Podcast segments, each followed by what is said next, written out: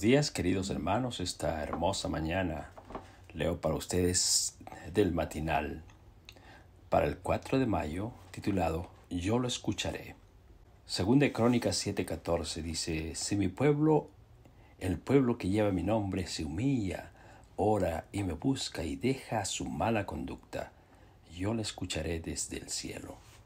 La Asociación Humanista de los Estados Unidos ha propuesto celebrar un Día Nacional de la Razón, el primer jueves de mayo.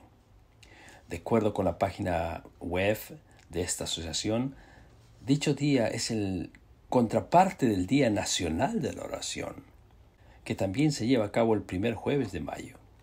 Aunque los motivos de la asociación humanista están fundamentados en un estilo de vida sin dioses ni creencias, no se puede negar que hay creyentes que no reconocen la relación entre la oración y la razón y elevan a Dios oraciones aprendidas y repetitivas sin poner la cabeza en lo que están diciendo. En su obra La religión dentro de los límites de la mesa de la mera razón, Immanuel Kent consideró que la oración es un acto de vergüenza y de locura. Sin embargo, la oración y la razón no son mutuamente excluyentes. En realidad, la oración tiene un marco lógico y razonable, refiriéndose a las oraciones en su tiempo.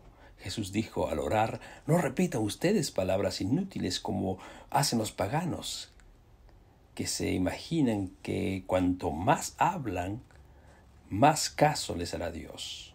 La frase repitan ustedes palabras inútiles es la traducción de un solo verbo en griego, batalogeo.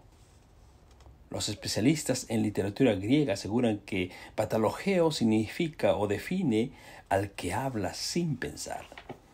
Como la oración no es una simple manifestación de solemnidad religiosa, el apóstol Pablo nos recuerda que Dios merece un culto racional.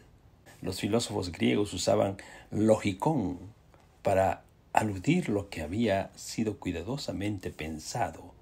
El Señor anhela oraciones que reflejen armonía entre lo que decimos y lo que pensamos, entre lo que pedimos y lo que hacemos, que se expresen de manera cuidadosa y racional. En la oración que la oración constituye un buen ejercicio mental queda expresado en lo que dijo Elena G. de White cuando afirmó que mediante la oración nuestra mente puede ser atraída hacia nuestro Padre Celestial. Y cuando nuestra mente entra en contacto con la mente divina, llegamos a ser partícipes de, de la razón santificada. Este ejercicio se materializa cuando como dice el texto que encabeza esta reflexión, nuestra mente y nuestra conducta actúan en concierto. Y si lo hacemos entonces Dios cumplirá su promesa. Yo lo escucharé desde los cielos.